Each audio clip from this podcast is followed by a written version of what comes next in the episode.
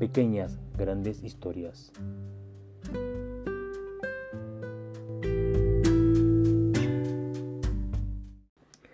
La madrugada del día de mi cuadragésimo primer cumpleaños, soñé una voz familiar que decía, La gente como tú se muere sola y borracha. Me di la vuelta, me vi a mí mismo, más viejo, más mísero, más sucio, más sabio.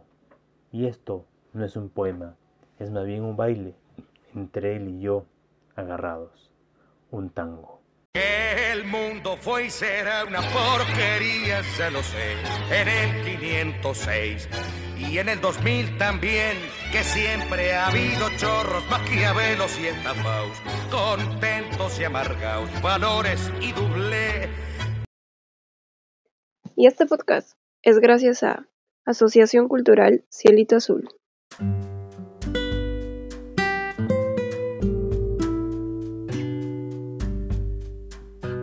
Pequeñas, grandes historias.